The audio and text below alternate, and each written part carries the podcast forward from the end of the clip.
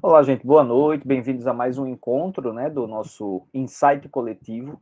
Nós hoje vamos ter mais um encontro maravilhoso. Luciano Medeiros hoje vai nos honrar aqui com a sua presença, vai falar sobre saúde da mulher e envelhecimento. Como vocês sabem, agora no mês de março, a gente, o mês todo, né, a gente discutiu saúde da mulher e hoje a gente vai ter mais um encontro com esse enfoque que é da discussão é, da saúde da mulher. E vamos ter ainda mais dois encontros alusivos né, ao mês de março. O próximo encontro, e a próxima quinta-feira, vai ser com a doutora Kívia, Kívia Mota, ela vai falar sobre menopausa, saúde da mulher e menopausa é, que, assim, acho que tem uma relação muito interessante. A gente, até no primeiro encontro desse mês, falou um pouco sobre isso. E na semana seguinte, dia 30 de março, a gente vai ter uma roda de conversa. Uma roda de conversa que vai ser aberta, a gente vai transmitir pelo YouTube essa roda de conversa. A gente vai ter como convidados a doutora, a, a psicóloga doutora Cida França e a doutora Érica Canuto, tá? que é promotora de justiça, e ela vai conversar com a gente também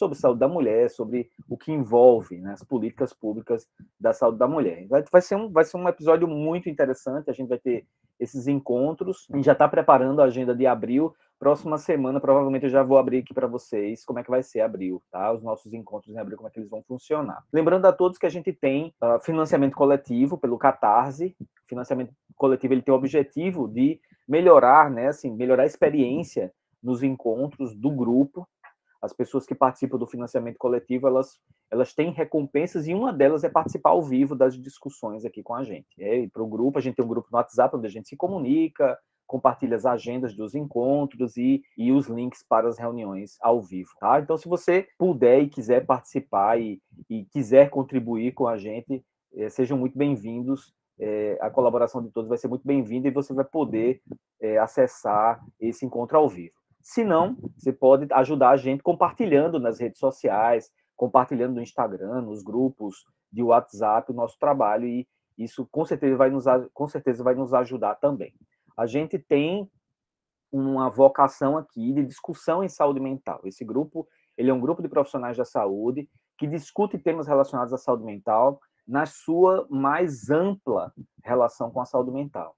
Então, a gente tem tocado vários Nós nos encontramos desde novembro do ano passado, né? mais recentemente lançamos esse financiamento coletivo e temos aí uma jornada pela frente. Né? Temos aí metas bem ousadas aí para esse grupo. E é isso, né? A gente está aqui para isso. Nosso nosso conteúdo ele é todo gratuito. Os encontros anteriores todos estão no YouTube. É só você colocar, buscar lá pelo Insight Coletivo no YouTube, você vai encontrar o nosso canal e vai poder ver todos os encontros anteriores e os temas são muito bons. Eu tenho certeza que vocês vão, vão gostar. Tá bom, Luciana, minha querida? Seja muito bem-vinda. Agradecer a você aqui sua presença, dizer que, que é uma honra. É Romilson que me cochichou no meu ouvido, disse que você tinha um trabalho nesse sentido e eu, mais que rapidamente, fui lá, né? Lhe chamar para você compartilhar aqui com a gente. Li seu artigo e é isso, queria que você se apresentasse, falasse por que, que você está aqui, como é que você vai é, nos brindar essa noite. Adriana, obrigada pelo convite, viu? Fiquei bem feliz com a indicação de Romilson para participar desse grupo, né? Aqui da, da apresentação, da fala. Muito, muito obrigada a vocês dois, né, pelo convite, por gostarem, assim, do que eu possa vir a contribuir com vocês, né?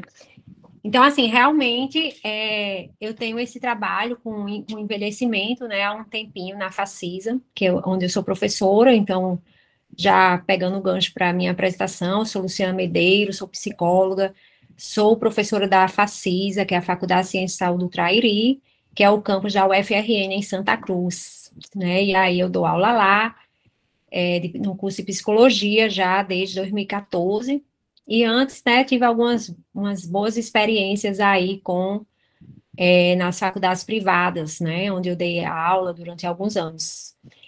E tem alguns colegas aqui que eu já estou vendo, né? Ana Augusta foi minha colega, Maésia foi minha aluna, né? Que coisa boa.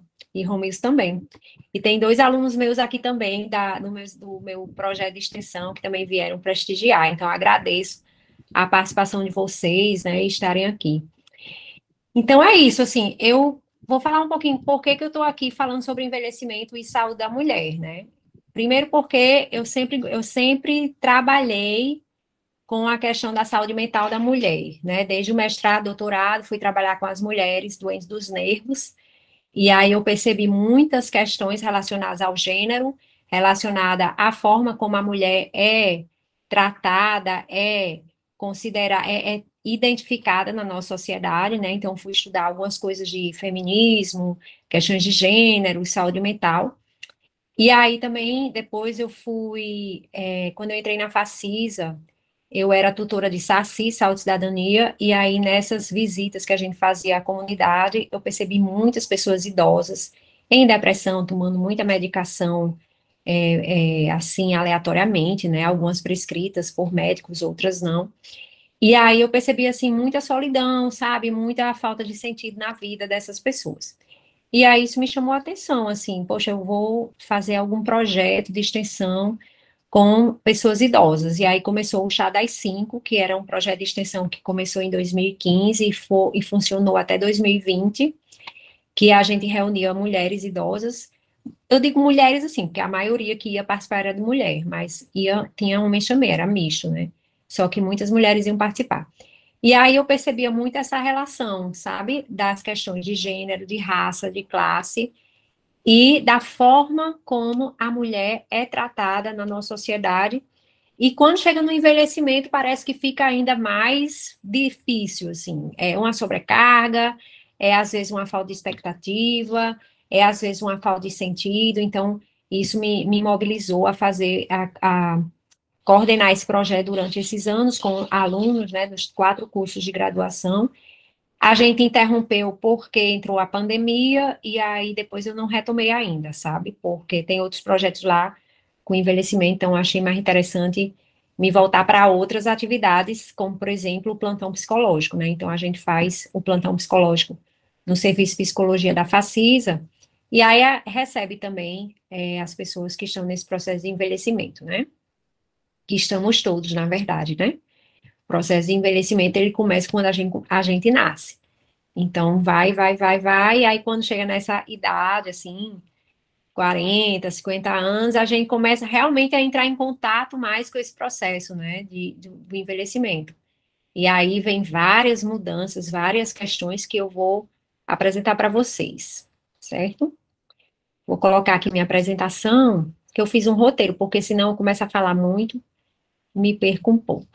Agora, nesse momento, eu não consigo ver o chat, então, se alguém quiser perguntar alguma coisa, pode interromper e falar no microfone, tá bom? Então, vamos lá.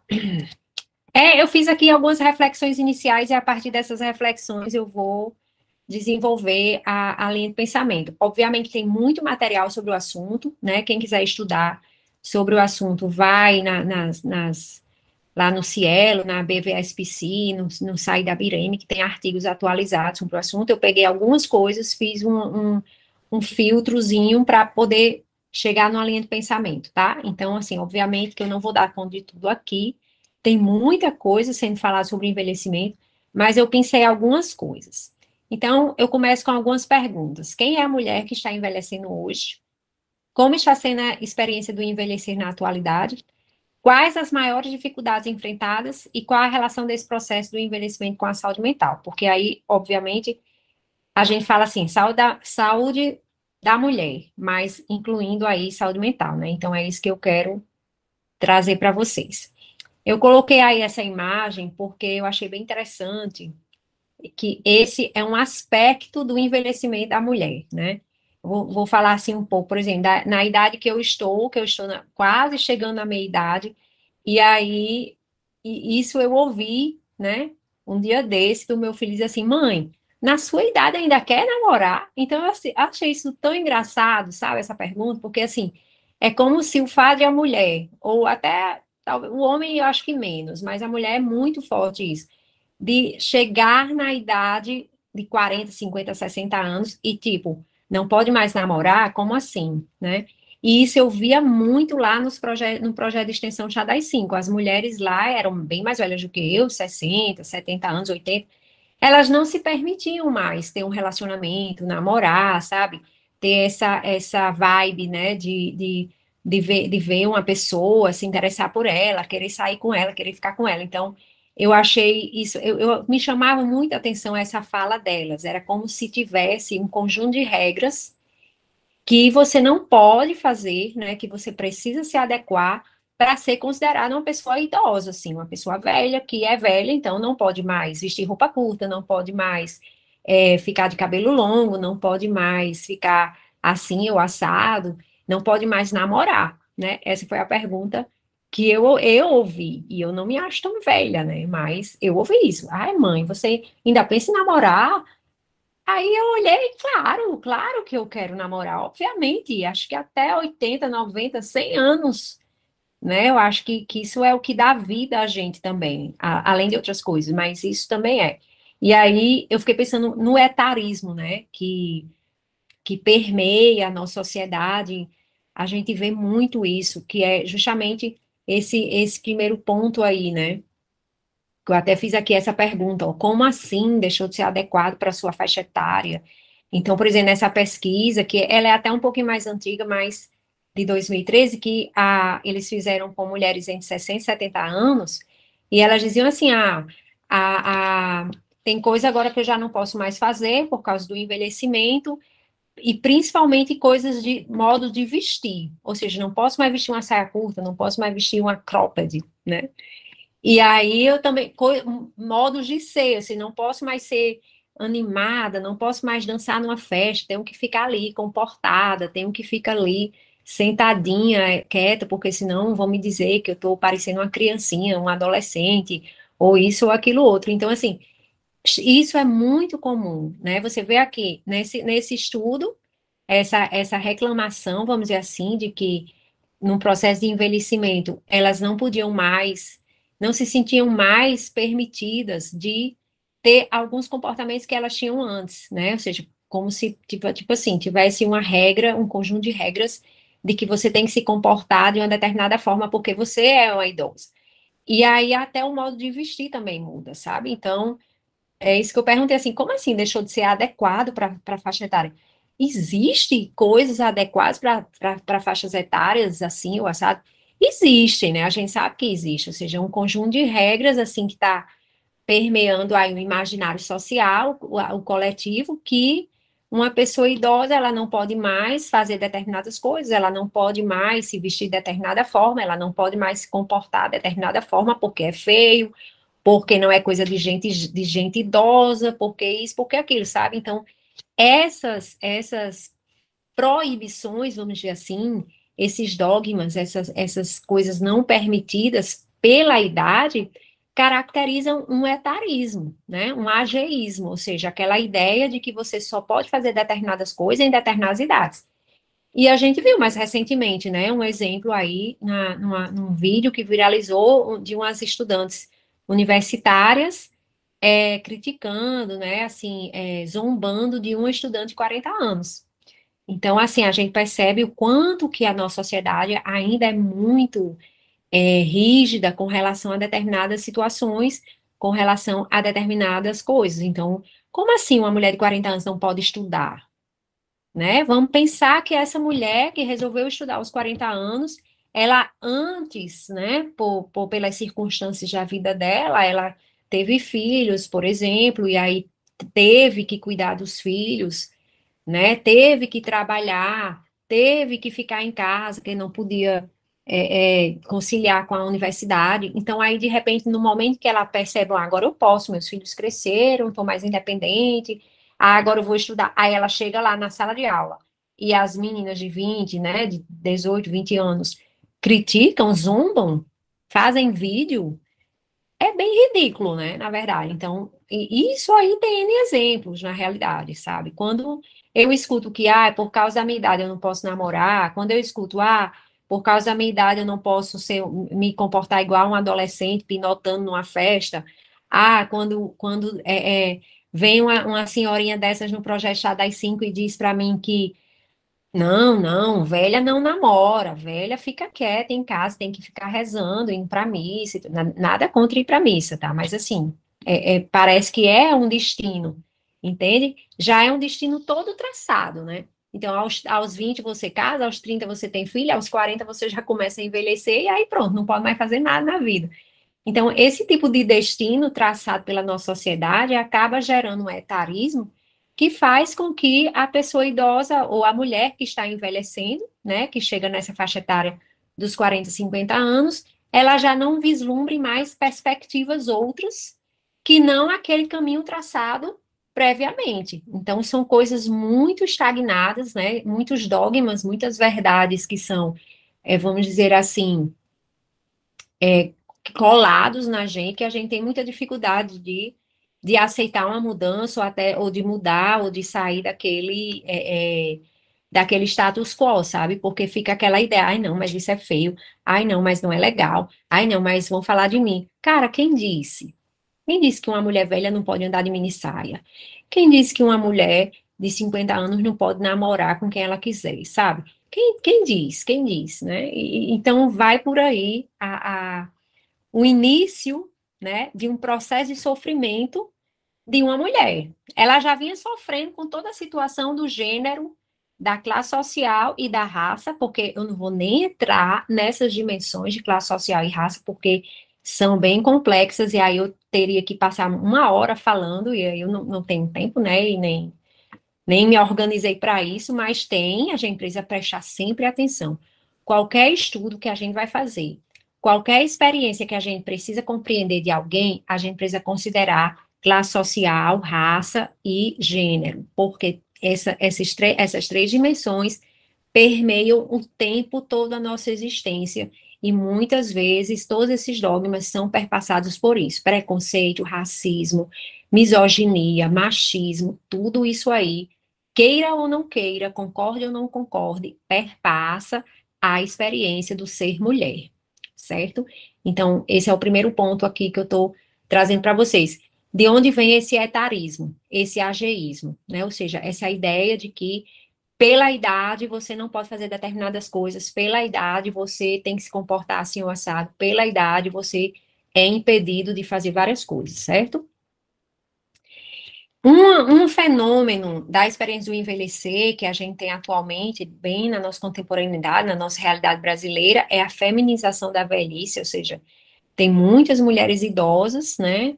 Há um, um crescimento exponencial, assim, dos anos para cá, da, do envelhecimento, ou seja, já já vai ter uma inversão da pirâmide, vai ter mais idosos do que jovens, porque diminuiu mais a, a, a o nascimento de, de, de criança, né? As pessoas estão tendo menos filhos e as pessoas estão envelhecendo e, vi, e, vivendo por mais tempo, ou seja, a gente tem uma condição de, em algumas situações, em alguns setores da sociedade, a gente tem condições de vida melhores, então as pessoas acabam vivendo mais. É, aí essa questão do ageísmo é bem mais comum em mulheres, certo? Porque a mulher, ela é muito mais cedo interpretada como velha do que um homem. Então, um homem da minha idade, talvez ele seja considerado velho, mas não tanto quanto eu. É porque, assim, eu, eu tô, tô me referindo a mim, mas qualquer mulher da minha idade vai poder, da minha idade que eu faço nessa faixa dos 45, 50 anos, né? E as mais velhas também, sempre vai ter uma, alguma coisa do tipo assim, ah, você é, é, não pode fazer isso, ah, você já tá velha, precisa pintar o cabelo, você tem que fazer exercício, pra, porque senão as coisas vão cair, as peles vão cair, né? Então, tem uma série de regras que você precisa é, é adentrar, vamos dizer assim, para poder ser, ficar jovem, né? Eu, eu vejo, nossa, isso é muito também presente atualmente, assim, essa necessidade de preservar a juventude. É uma, é uma coisa assim que é bom, por um lado, porque quando você fala em exercício físico, em se cuidar, em ficar bem, ótimo, é uma, é uma questão de saúde, você está ali fazendo uma musculação, fazendo uma caminhada, fazendo um exercício para você cuidar de sua saúde, para você desenvolver, assim, um, um, uma condição de vida melhor, para você chegar aos 70, 80 anos com, com mobilidade, né, com, com suas funcionalidades mais bem preservadas o máximo possível. Mas o problema é que para a mulher isso tem um peso muito grande muitas vezes. Por quê? Porque não basta só você cuidar da saúde, você tem que ficar jovem, você tem que ficar gostosa, você tem que ficar bonita. Não pode ter cabelo branco, não pode ser gorda, não pode ser isso, não pode ser aquilo. E isso vai minando a autoestima. E isso vai, assim, fazendo com que a aparência da mulher seja muito mais importante do que a experiência dela. Então, isso aí acaba é, fazendo com que as mulheres sejam muito mais valorizadas pelo corpo em forma do que pelo que elas são. Então, é uma mulher inteligente, é uma mulher determinada, é uma mulher independente, é uma mulher que adquiriu assim uma experiência de vida, de prof... uma experiência profissional, uma maturidade. E ela não é reconhecida por isso. Ela é reconhecida pelo cabelo branco, ela é reconhecida porque ela é gorda, ela é reconhecida porque ela está com a, a o bucho, né? Com a, o braço flácido, com rugas. Ai, Luciana, você tem rugas. Nossa, faça uma cirurgia, faça uma plástica, bota um botox, faça isso. E, e, assim, e isso vai virando uma coisa exagerada que faz com que algumas mulheres elas se sintam meio que forçadas a fazer uma coisa que talvez não faça sentido. Mas por que todo mundo faz, por que todo mundo valoriza, porque a nossa sociedade fica o tempo todo é, é, massacrando a gente, né? Que eu digo assim, as mulheres é um massacre, sabe? De você ter que. E aí eu fico pensando, faz sentido? Para algumas faz sentido, beleza, ótimo, que top, vá lá. Mas para outras não faz o menor sentido. Mas aí são essas que sofrem, porque elas ficam sendo massacradas com esses comentários, com as falas, com as exigências, sabe? Então isso não é legal, não. Mas aí, aí, aí eu, eu, fiz aqui esse, esse chamamento, assim, né? Interessante como a experiência e a maturidade não são levadas em consideração muitas vezes, porque se valoriza muito mais o corpo, o aspecto de jovem que ela possa vir a ter, do que o seu envelhecimento natural. E tem gente que sofre demais com isso, viu? Sofre demais. Então, aí, aí, eu botei aqui essa, essa, citação que eu achei interessante. A velhice é tão inconveniente a ponto de não nos reconhecermos na pessoa velha é vivida na juventude como uma realidade anunciada, mas nunca é presente. A gente não pensa nisso, né? A gente só acha que ah, um dia eu vou ficar velha, um dia eu vou envelhecer, e aí, é, aí lá eu resolvo o que, que vai ser, né? Aí você vive a juventude como se não houvesse amanhã, e aí quando vai, tem, tem pessoas que sofrem demais, que quando vai chegando nessa idade, aí começa a sofrer, quando se olha no espelho e vê uma ruga que não existia, uma mancha na pele, uma flacidez, um cabelo branco, essas coisas assim. Por quê? Porque nossa sociedade valoriza muito a imagem, valoriza muito esse corpo jovem. Então, aí isso faz com que muitas mulheres, elas tenham problemas mesmo de relacionamento, né, de autoestima, de, de, de se forçar a fazer procedimentos que muitas vezes não faz o menor sentido, etc, né. E aí eu coloquei aqui, essa, nesse estudo de Vieira e Cepelos, você vê que o corpo velho é de uma pessoa que é desvalorizada. Na empresa, por exemplo, uma mulher de 50, 60 anos, ela passa a ficar sendo relegada, muitas vezes, em segundo plano, que é justamente o estudo delas aqui, né, desses autores aqui. Ela é relegada em segundo plano por quê? Porque, ah, é velha, já não sabe de nada, está desatualizada, atrasada, não sabe mexer no computador, não sabe mexer na internet, é toda perdida nas planilhas e tudo mais, né? Então, isso vai, vai gerando também uma, um etarismo, um, um negócio assim que vai fazendo com que a mulher entre em sofrimento também. Além disso, né, de todo esse processo aqui de envelhecimento que vai gerando esses medos, essas inseguranças, essas essas exigências, né, de permanecer jovem, de ser ágil, de ser forte o tempo todo, etc., ainda vem o quê? A menopausa.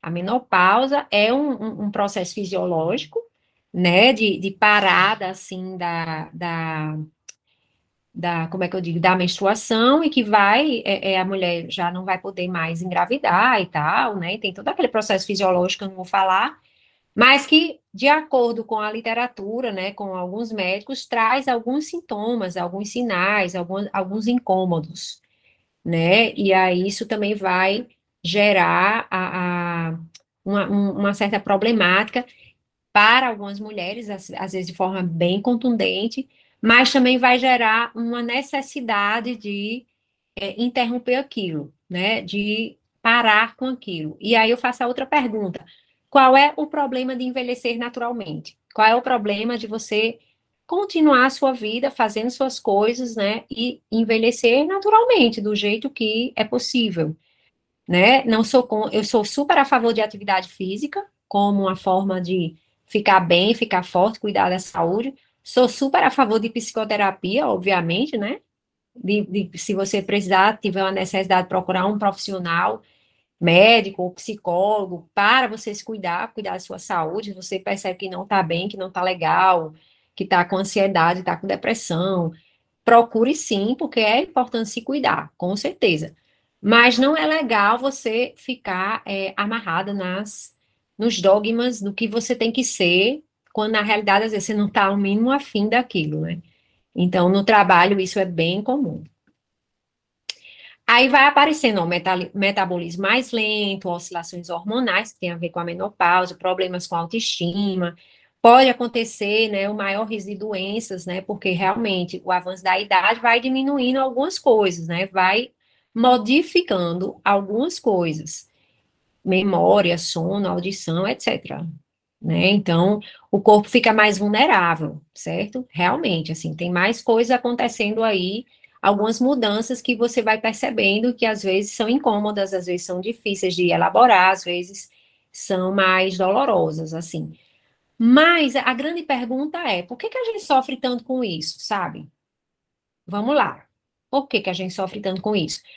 Porque, de certa forma, não é permitido que você se fragilize não é permitido que você seja vulnerável. Entendeu? Desculpe. Não é permitido que você adquira um ritmo mais lento. Não é, não é permitido que você passe mais tempo em reflexão e meditação, porque a sociedade exige que você seja aquela pessoa super produtiva, que o tempo todo você tem que dar conta de tudo, que tudo seja muito acelerado. Então, o que é que acontece? A pessoa que, o, cujo organismo, cujo corpo já vai entrando nesse processo de envelhecimento, já vai tendo algumas perdas funcionais ao longo do tempo, né? São, por exemplo, dos 50 até os 90 anos, são 40 anos aí que esse corpo vai sofrendo algumas modificações, né? Algumas perdas que às vezes são progressivas, às vezes são rápidas, às vezes são lentas, mas que é uma mudança. Então, de qualquer maneira, vai ter uma mudança. O problema é que parece que ninguém aceita essa mudança, essas mudanças. Então, por que que uma mulher que está na menopausa, ela não pode, por exemplo, parar uns dois dias, três dias por mês para, sabe, dar uma relaxada, dar uma descansada, isso seria um sonho, né, no mundo do trabalho. Cara, eu estou aqui na menopausa, num, num dia, assim, mais difícil, com com sensações ruins e tal, uma enxaqueca gigantesca, uma, uma alteração de humor, por que, que eu não me permito ficar em casa ali repousando, assistindo um filme, me cuidando, sabe? Isso aí é impossível. E aí vem, na hora que a pessoa tem essa, lentidão maior, o que acontece? Ela, ela, ela é chamada de lesada, olha, tá velho, tá vendo? Tá ficando gaga, tá ficando demente, senil, termos que são usados, ok, né? Mas que a, que a forma como a pessoa fala é de uma forma pejorativa. Então, o que acontece? A pessoa vai sofrendo também aí, né? Um, um certo desprezo, um certo olhar dos jovens, né? Que às vezes são os jovens que fazem esse tipo de situação, ou até mesmo os próprios, os próprios, né? Nós próprios mesmo. Ai, tô ficando lesada, meu Deus, estou esquecida. Ai, porque não sei o quê. Não, isso, gente, isso aí é sobrecarga. É sobrecarga. A gente assume muitas coisas para fazer a sociedade, né, o sistema que a gente vive é um sistema de competição, um sistema de fazer, fazer, fazer, fazer, ter, ter, ter. Então, claro que você vai ter dificuldade de dar conta. Eu sinto isso muito, todos os dias eu sinto um pouco isso. Né? Eu, como uma pessoa que estou nesse processo lindamente, me amando, eu sinto isso eu me aceito, eu aceito minhas falhas, né? Eu tenho certeza que meus alunos às vezes pensam, meu Deus, essa professora, sei não, viu? ela é muito desnorteada. Mas é não, gente. É muita sobrecarga. E eu não vou dar conta de tudo. Então, sou bem sincera. Não, isso aqui eu esqueci mesmo, não fiz. Ah, isso aqui eu não dei conta, me dispersei, ok, falta de atenção, esqueci de anotar na agenda e vamos lá, sabe? Ninguém tem que ser maravilhoso, perfeito o tempo todo, né? Mas isso, tem gente que se cobra demais e sofre muito com isso, certo? E aí, Dificuldades enfrentadas, já falei um monte, mas o envelhecimento acaba, de forma resumida, sendo um fardo. Principalmente por causa, no caso da mulher, por causa dessa questão do corpo que eu estava falando, ou seja, ela não, ela não pinta o cabelo, ela é desleixada. Ela não faz uma atividade física para ficar magra e toda inteirinha, ela é relaxada. Ela não faz um procedimento estético para conter as rugas do rosto, pronto, ela não está nem aí, sabe? Então, isso aí acaba é, é, dificultando ainda, ainda mais esse processo de envelhecer. Tem um estudo que eu achei interessante, eu sugiro que vocês leiam. Eu não vou trazer todo ele detalhado aqui, mas assim, uma ideia desses autores, são psicólogos, né? É que a, a tal reposição hormonal, veja, eu não tenho nenhuma opinião nem contra a favor, porque eu não sou médica, eu precisaria ter uma opinião mais apropriada. Mas na leitura deles, né, na avaliação que eles fizeram, do, dos estudos que eles fizeram aí nesse artigo, eles colocam assim que muitas vezes, não todas as vezes, a reposição hormonal acaba sendo uma promessa de manter mulheres jovens e sexualmente atraentes para seus parceiros de sexo masculino. Porque, infelizmente, na nossa sociedade heteronormativa, heteronormativa machista, etc. e tal, é, predomina muito essa ideia de que a mulher tem que estar o tempo todinho bonita, arrumada, magra, bem feita, fitness, sei lá o que, sei lá o que, bem vestida, maquiada, de cabelo feito de unha feita, né? Todas essas coisas. Para o quê? Não é para ela, né? Não é para ela, é para o companheiro, é para o marido, porque, nossa, isso é tão comum. É, vocês pensam que o negócio meio, mas é verdade. É muito. Ah, não, olha, você se cuide, você fique bonita o tempo todo, você fique arrumada, porque senão, senão o quê? Senão o seu marido vai arranjar outra. Gente, isso é surreal, mas é real, viu? Surreal, real. Então, assim, temos que ter cuidado com isso. Ou seja, realmente procurar um médico, né? Uma médica que seja criterioso, criteriosa, que realmente avalie a necessidade dessa reposição hormonal. Para não ser só uma forma de você se manter bela, bonita, gostosa, etc. Seja bela e gostosa de outras formas, né? né? Assim, não, não com esses procedimentos estéticos, mas é a minha opinião, tá? Estou me baseando só no que eu penso, no que eu estudo também.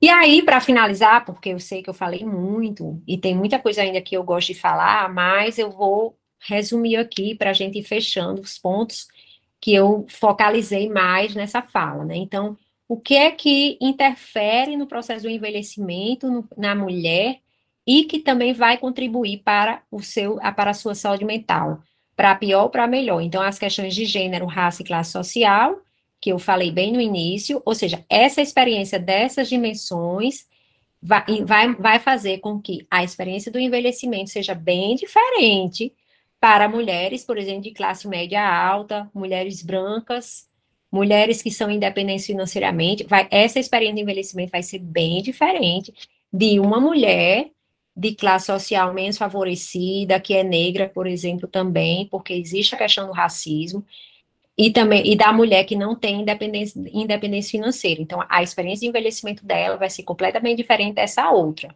Né? Inclusive, todos os exemplos que eu dei são exemplos de mulheres de classe média. Né? Por quê? Porque você são mulheres que. Quem é que está preocupado com a estética? Quem é que pode pagar um procedimento estético? São as mulheres de classe média, que têm acesso, né? as, as, as pessoas mais desfavorecidas economicamente, elas não têm, não, a, a, a questão delas é sobreviver. Sobreviver, inclusive, a situações de violência, que muitas vezes acontece justamente nesse grupo. Então, é importante, são, são dimensões, recortes extremamente importantes a gente levar em consideração para compreender o processo do envelhecimento na mulher, certo? O etarismo, o ageísmo, né, que são, é, é são essas situações que eu falei bastante no início, que minam a autoestima das mulheres, ou seja, essa ideia arraigada de que uma pessoa em processo de envelhecimento já não pode fazer determinadas coisas, já não pode se vestir de determinada forma. Isso aí, gente, é lenda, isso aí é balela, isso aí é cultural. Então, tudo que é cultural a gente consegue mudar com atitudes, com falas, com discursos diferentes, etc, tá? É, aí essa ideia de que o envelhecimento é um processo natural, mas é tido como um fardo, né? Então, muitas mulheres sofrem com essa ideia de que vão envelhecer, não querem envelhecer, querem ficar jovens, ficam tristes, entram em depressão, ficam ansiosas porque elas estão perdendo, perdendo, né? A beleza, a juventude, etc. Então, essa coisa da beleza associada à juventude, né? É muito forte, certo? E aí, claro, vai trazer um sofrimento, vai se associar com outras coisas e vai trazer um sofrimento para ela.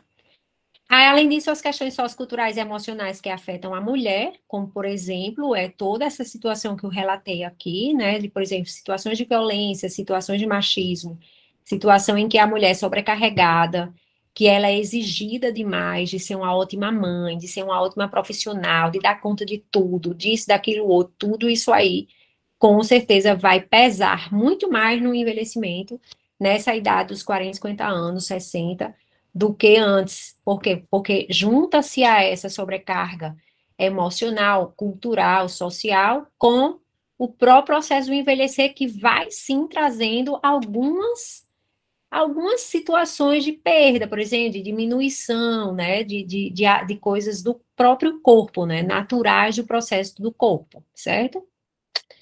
E um outro ponto que eu nem falei tanto, mas que eu gostaria de, de finalizar esse, essa apresentação é a, a importância da sexualidade, do amor e dos relacionamentos na vida de uma mulher ou de qualquer outra pessoa, certo? Focando aqui na mulher, mas para todo mundo é importante.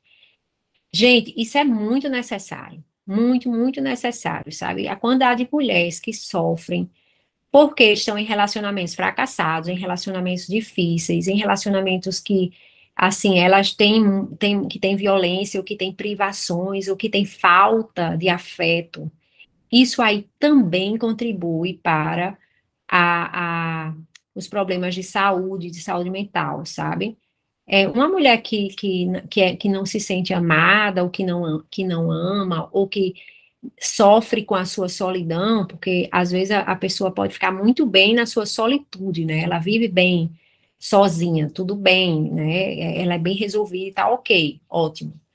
Mas muitas pessoas, muitas mulheres, principalmente, sofrem com a solidão, elas não, tem, não conseguem ter vínculos, não conseguem.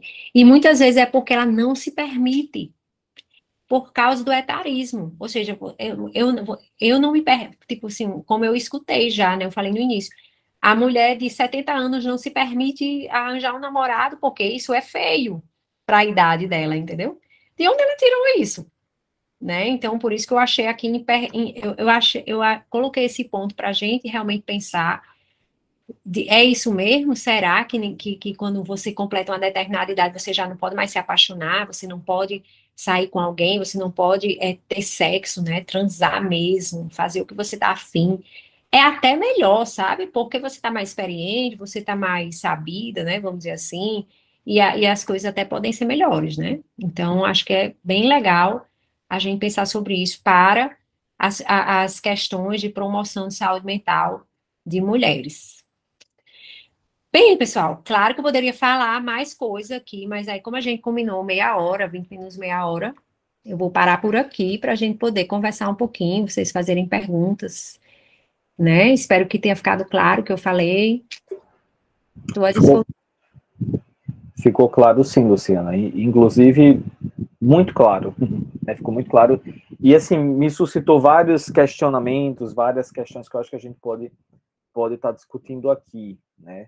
Uma das coisas que você falou que, que me é, chamou muita atenção e eu acho que realmente a gente precisa, é, não, não, não pode deixar de comentar, é a questão é, social que há por trás disso, assim, porque você imagina, né, assim, se a gente fala, se o, processo de envelhecimento, ele por si, ele é um processo que para muitas pessoas é difícil, né, e, e você imerso dentro de uma, uma questão é, dentro das dificuldades sociais que nós vivemos e, e, que a gente sabe, né, do nosso meio, da nossa, da nossa, do nosso território, né, do, as, as, dificuldades que essas pessoas enfrentam de falta de acesso, de falta de acesso à saúde, de falta de acesso à educação, de falta de acesso a cuidados, né, que são é, básicos, né, cuidados básicos para o ser humano. Imagina essas pessoas dentro de um processo de envelhecimento, como como é mais sofrido e como é mais difícil para essas pessoas, né? Então, assim, realmente a gente não pode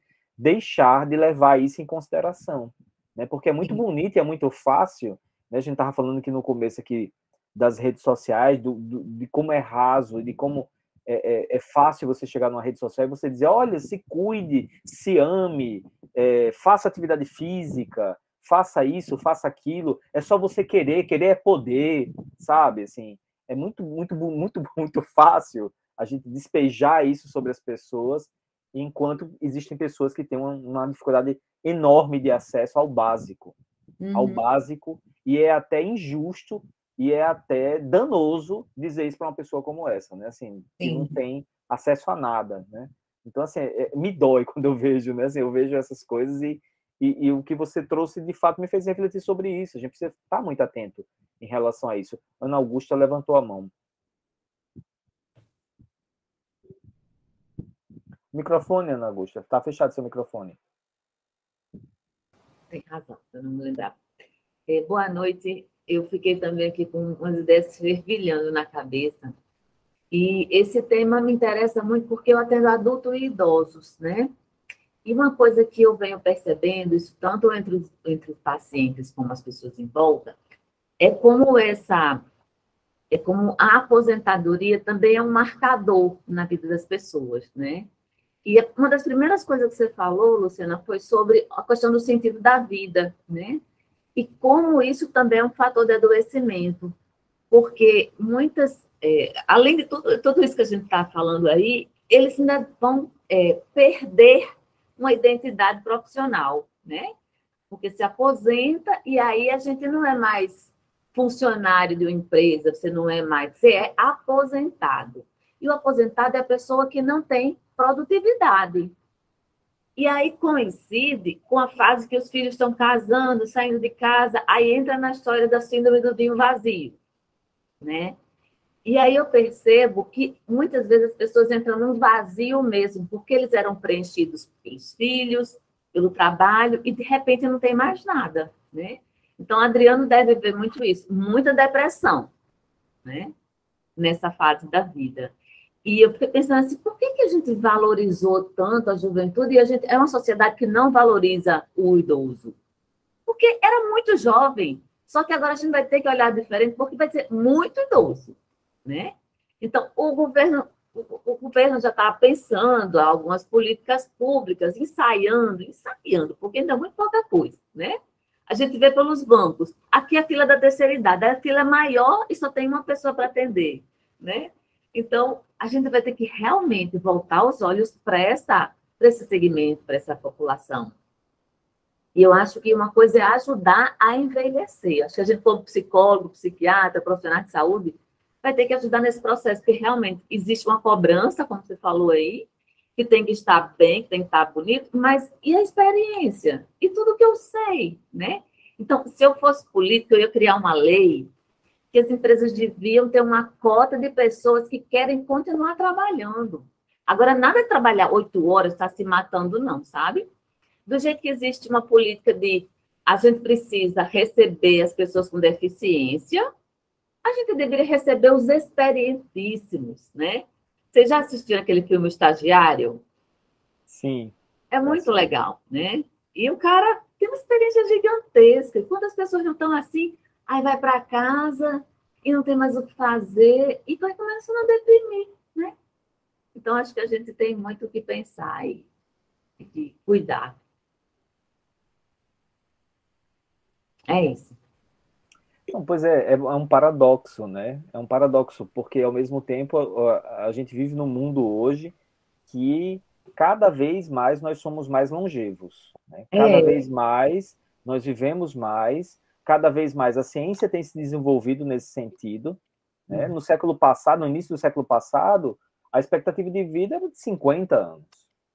Então, assim, a gente evoluiu muito nesse sentido. Então, imagina, imagina, né? Uma expectativa de vida de 80 anos. Não é? é em alguns países é realidade isso, não, não no nosso, mas em alguns países é realidade uma expectativa de vida de 80 anos. E aí, como é que a gente lida com isso, né? Então, a gente pensa, é um paradoxo. Então, se eu começo a chamar uma pessoa com 65 anos de idoso, né? Então, assim, como é que é isso? Como é que a gente vai lidar com isso? Concordo, Ana Augusto, você tem toda a razão e tem meu voto, viu? Daqui é, dois anos tem eleição, você eu pode for, candidatar que Então, eu... se, eu me, se eu me eleger, vocês, por favor, me apoiem. Ah, eu vou só falar mais uma coisa. Tem uma frase que eu vi já faz um tempo, que eu adorei, que diz assim, a, vi, a medicina deu mais vida... É, a? A medicina deu mais vida aos anos. Agora a gente tem que dar mais anos. Não, a medicina deu mais anos à vida, ou seja, a gente tem mais anos. Agora a gente tem que dar mais vida aos anos, né? Para a gente viver com qualidade, com saúde. Porque é a fase que tem tempo. Aí vai adoecer, vai, ou vai deprimir, ou vai arranjar um monte de doença, né? Uma vez eu estava numa sala de espera de um médico, aí eu lá esperando, a senhora chegou perto de mim e fez: Ai, meu Deus, essa semana vai ser tão cheia para mim. Aí eu só pensando, né? Eu disse: Nossa, que bacana, ela é uma idosa com a agenda lotada de coisas. Ela disse, tem tanto médico para ir. Aí, ai, meu Deus, é médico que ela tem para ir. Pois Maésia, Maésia fez uma pergunta aqui no, no chat. Ela colocou assim: Luciana, o que você pode acrescentar, comentar sobre os super idosos? Acho fantástico as pessoas idosas que têm um cuidado global, se diverte, passeia, tem energia jovial. Linda a teoria dos segredos de Okinawa. Oi, Maésia. Antes, obrigada, Augusto, pela observação. Engraçado, nem falei de aposentadoria, né? Mas é um, é um ponto aí que pode trazer sofrimento para uns, felicidade para outros, né? Aí tudo vai depender da experiência que a pessoa tem, das condições, como a gente estava falando antes. As, dimensões que elas têm um peso aí bem grande. Então, eu acho assim muito legal, Maésia, a questão dos super idosos. Assim, é uma nova forma de ver a chamada terceira idade. É uma nova, é um, um é, é, assim, é como eu estava dizendo, a gente tem uma, uma, ainda muito arraigado esse pensamento de que o idoso é um inútil, é improdutivo, é isso. Tá, tá lá no livro A Velhice, né? Simone de Beauvoir, ela fala sobre isso, ou seja, ao longo do século XX, ao longo do desenvolvimento do, da, da industrialização, do capitalismo, né? Da, que vem essa ideia de produtividade, de competição, de fazer, fazer, fazer, isso se, se arraigou muito. E aí agora você começa a ver alguns movimentos, né? Algumas, algumas é, é, tentativas de mudança. E eu acho isso fantástico, assim. Eu acho que a, a pessoa que já trabalhou, que já cuidou dos seus filhos, que já viveu essas obrigações, já pagou seus boletos, ela tem mais aqui, se tiver tendo condições, tendo oportunidade, tendo possibilidades, tem mais que aproveitar ao máximo, né? Como Ana Augusto colocou, ou seja, vida aos anos. Isso é essencial, e que bom que seria que tivesse políticas públicas para que todos os idosos também é, tivessem essa experiência, né? Assim, porque realmente a gente vê que, a, de, a depender das condições de vida, é muito mais difícil para uns do que para outros. E aí, realmente, essa, essa ideia individualista de que querer é poder, de que você, ah, eu, eu posso ser feliz, cara, é uma falácia que é vendida para a gente e a gente compra, né? E, e que é a melhor idade, né? É, nem sempre. Esse novo grupo, né, vai de encontro ao grupo que a Ana Augusta estava comentando, né, dos que se aposentam e se deprimem, ficam em casa, não tem mais o que fazer. Esses novos, né, esses super idosos, eles até participam de competições, aí é que eles vão viajar, eles que vão aproveitar a vida, né?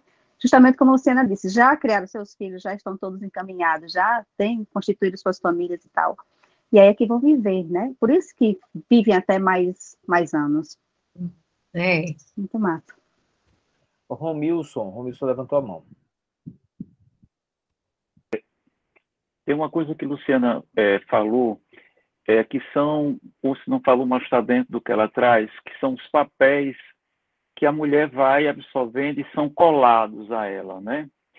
Só que nessas colagens, ela esquece, como, nós, como não somos preparados para envelhecer, ela esquece que vai envelhecer, né? E aí ela se aposenta. A aposentadoria não é só também a perda da identidade, não. Ela perde também o convívio, né? A rede de contato. Os filhos casam, vem um ninho vazio, e ela perdeu esses papéis que ela tinha, a, que ela colou, eles não existem mais, né? E ela perde essa rede de contato que era no trabalho, ela, onde ela conversava, onde ela saía para almoçar, onde ela tinha é, contato de fato com outras pessoas e com informações e com tudo, né? Então esse preparo para o envelhecimento, essa consciência, essa essa tomada de consciência é importante, né? Que se todas as mulheres, no caso como estamos falando de mulheres, refletir sobre isso, né? Porque vai absorvendo esses papéis e esquece que pode, como Luciana trouxe, né? Que pode namorar, uhum. né? Então, o namorar, eu estou trazendo como uma metáfora é, no sentido do, do prazer mais amplo de que a mulher pode experienciar em todo o seu processo de vida. Exato. Exatamente. É, essa questão do, do envelhecimento é interessante isso, porque eu acho que, de modo geral, essa, essa cobrança, essa cobrança de sempre parecer jovem, na verdade, tem por trás disso uma negação da morte violenta, né? Assim, então, uma, uma negação da morte gigante. Nós temos uma dificuldade muito grande de lidar com a morte de, de aceitar a morte como um, um destino inerente ao humano, inerente à vida, né? E essa, essa necessidade do, ser jovem, sempre dessa essa fonte da juventude eterna, que é um, um mito, né? Assim, é um desejo inerente aí ao, ao, humano, a descoberta da fonte da juventude, tem uma negação da, da morte muito forte. E isso, isso gera um conflito, muitas vezes, né?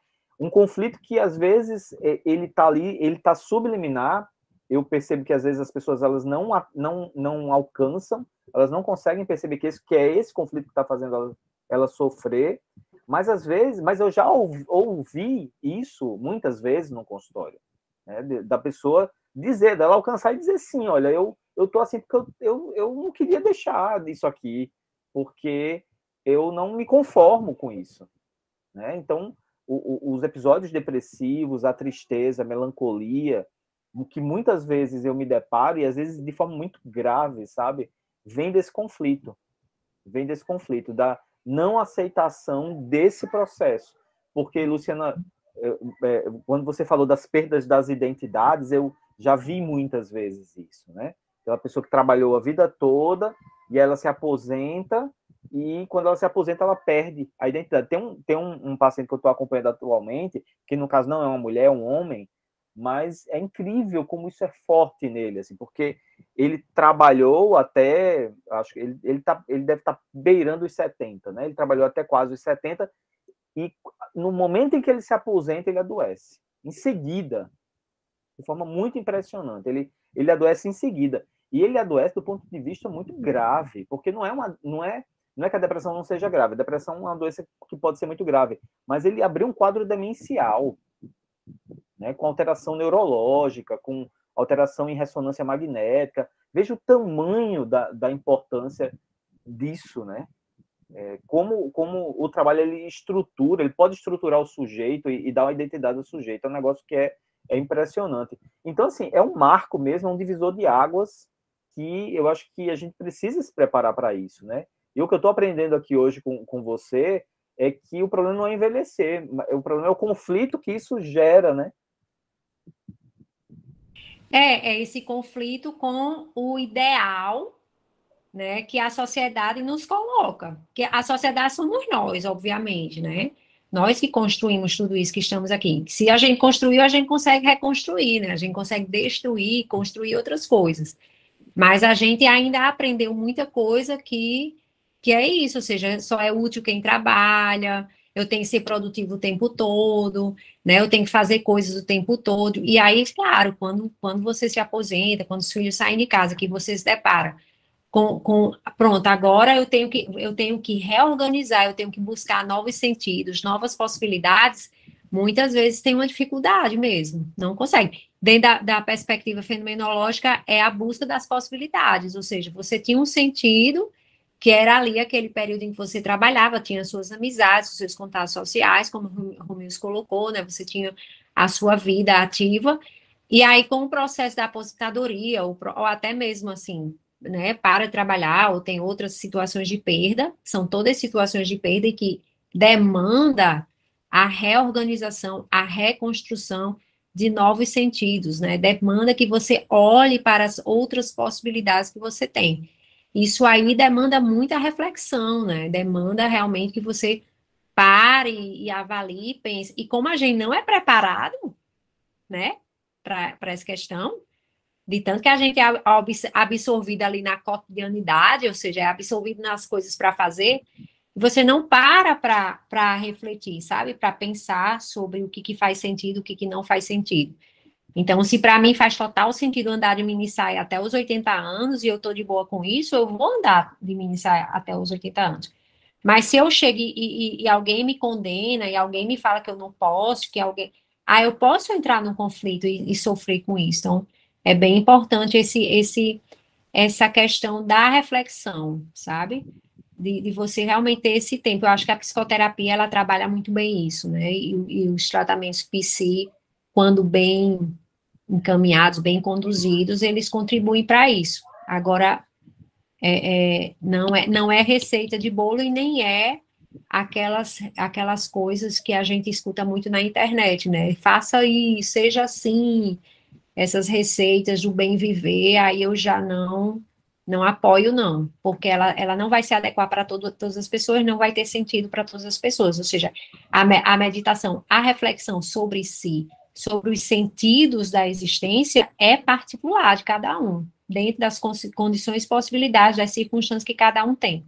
Então, realmente, de fato, precisa desse tempo para é, é, pensar, bem, o que, que faz sentido para mim hoje, né? O que, que eu posso fazer agora dentro dessa situação que eu estou sem trabalho, né? Que eu perdi as minhas referências por enquanto, mas que outras referências posso encontrar, que outras coisas posso ter, né?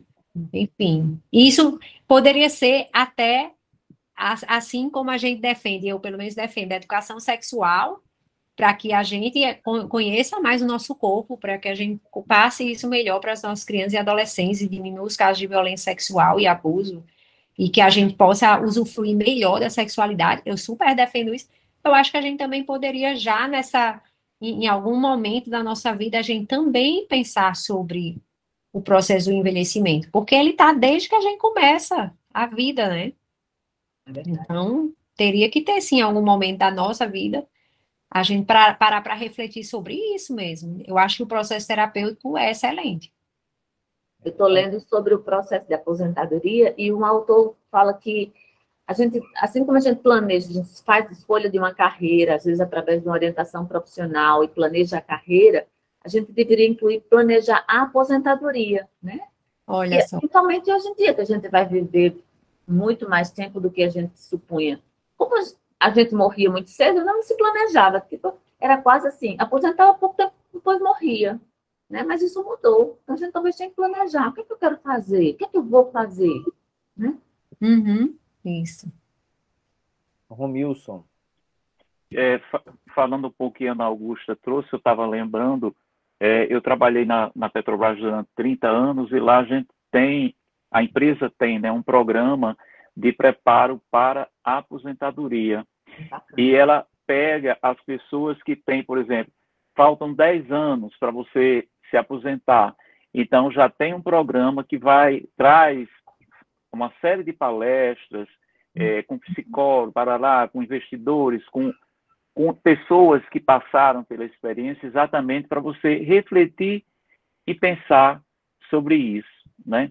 Só pegando um gancho do, do que Adriano falou de, da, da finitude, uma coisa que também está dentro disso tudo, é, em uma entrevista, Nélida Pion, a, a escritora, ela trouxe assim, a gente consome, compra para enganar, que para se enganar que não vai morrer que também é outra coisa que acontece com, com, com os idosos, né? Ele vai, à medida que ele se aposenta, ele deixa de produzir e ele poderá entrar nessa onda de consumo como participante, né? Como membro produtor, produzente de, de conteúdo e também negando essa própria essa própria finitude, né?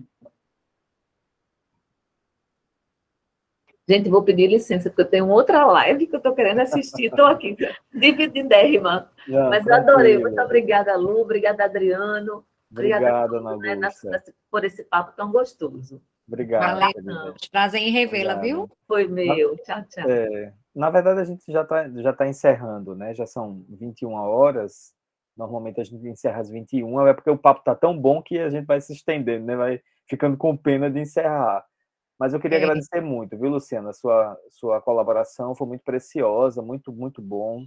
Acho que são reflexões muito importantes e a gente precisa realmente parar para pensar nisso, né? É, eu acho que o envelhecimento ele, ele, ele força, é, de certo modo, é como se ele forçasse um encontro consigo mesmo, né? Assim, é um processo que, que vai acontecendo, que vai forçando você a se encontrar consigo, né? Você é, você estava falando das, da vida, né? dessa vida tribulada que a gente tem, e a coisa vai ficando lenta, vai ficando a um passo tão lento que você vai, vai sendo obrigado a se encontrar consigo mesmo. E se você nunca fez isso na vida, vai ficar complicado. vai ficar complicado. Então, a ideia, a sugestão que nós damos é que você comece a fazer encontros consigo mesmo anteriores a esse processo para você poder lidar consigo no futuro, né? Que quando a gente para mesmo e, e todas essas representações do trabalho, os filhos, tudo isso deixa, né, você você está ali sozinho, você precisa lidar consigo. Então, é algo que realmente a gente precisa pensar. Luciana, palavras finais, considerações? Sim. Gente, então, espero que vocês tenham gostado, né? Assim, tenham suprido as expectativas. Tem muito assunto, então eu tentei aqui compilar um pouco para ficar mais conciso e daí a gente poder conversar. Mas é isso, assim, eu acho que eu, eu acho que esse ponto último aí que a gente tocou é muito importante, sabe? A gente vive de, dentro das palavras de Heidegger, né? A gente às vezes vive muito absorvido nas tradições, né? No mundo cotidiano que é esse aí da, da rotina, sabe? Das regras, da, da de tudo aqui, da, do cotidiano mesmo, né? A gente acorda de manhã, escova os dentes, aí vai trabalhar, e depois almoça, e depois pega o sinal, é, é, vai deixar o menino na escola, volta. Isso aí são atividades que a gente vai fazendo e muitas vezes vai fazendo de forma automatizada, né, mecânica, como a gente diz, dirigir, por exemplo, você não fica pensando o tempo todo como que você dirige, né, você não fica pensando o tempo todo o que é que você está fazendo, você vai fazendo. E aí, né, nesse vai fazendo, nesse movimento do vai fazendo, o que acontece? Você vai se absorvendo naquele cotidiano e esquece de olhar para você, para a sua existência, para os sentidos, né? Para todas é, essas questões existenciais que permeiam aí. Então, na hora que você deixa de fazer isso, você vai só fazendo, fazendo, fazendo. Aí, claro, vai chegar momentos em que aquilo deixa de fazer sentido, aquilo não é mais tão interessante assim, e aí você não sabe para onde ir, né? Porque você não estava refletindo antes. Para que você consiga identificar as possibilidades e os sentidos, você precisa ter um, um caminho de reflexão, que é isso que, que Ana Augusto, por exemplo, um, um, Romilson, né, um dos exemplos é essa preparação para a aposentadoria, por exemplo. É, é preciso esse caminho reflexivo. Então, eu acho bem importante que a gente pense sobre isso, por quê? Porque aí, por exemplo, uma pessoa como eu, que está entrando nos 50, já comece a pensar no meu próprio envelhecimento de uma forma mais existencial, mais significativa. Peraí, o que é que eu estou fazendo? O que é que faz sentido? O que é que eu posso largar que já não faz, que fazia sentido aos 30, mas já não faz mais sentido agora? O que é que eu, o que é que eu posso me apropriar enquanto mulher, né? Do que eu quero para mim, do que que eu ainda posso viver. E aí eu consegui me descolar aí dessas é, é, amarras, né, socioculturais que às vezes nos impedem mesmo de fazer as coisas que, que, que são legais, são interessantes da gente viver é, efetivamente de, de, da melhor forma, né? Então é isso, assim, eu acho que fica aí a, a, a reflexão da necessidade de reflexão. É isso, de fato. Então, muito obrigado, Luciana, obrigado, Romilson. Dona Inês, obrigado, viu, Dona Inês? Sua presença aqui, maravilhosa. Clarice, Obrigada, mano. Frederico, obrigado, Ana. É isso. Então, Obrigado. Agora uma, é uma pessoa mais velha falando sobre a experiência dela. Sim, sim, com certeza. Os outros, né? É, com certeza. É, com certeza minha mãe tem muitas experiências para contar, né? Ela ficou ah, calada vamos... mas Pois nós vamos combinar, viu? Vamos combinar ah. para a gente conversar. É, pois então. Então, tá. gente, boa noite. Muito obrigado. Noite. Até a próxima, viu? Obrigada, obrigada, Adriano, obrigada, Romilson. Obrigada, pessoal que estava por aqui. Até mais. Até mais. Clarice e Ana. Tchau, tchau.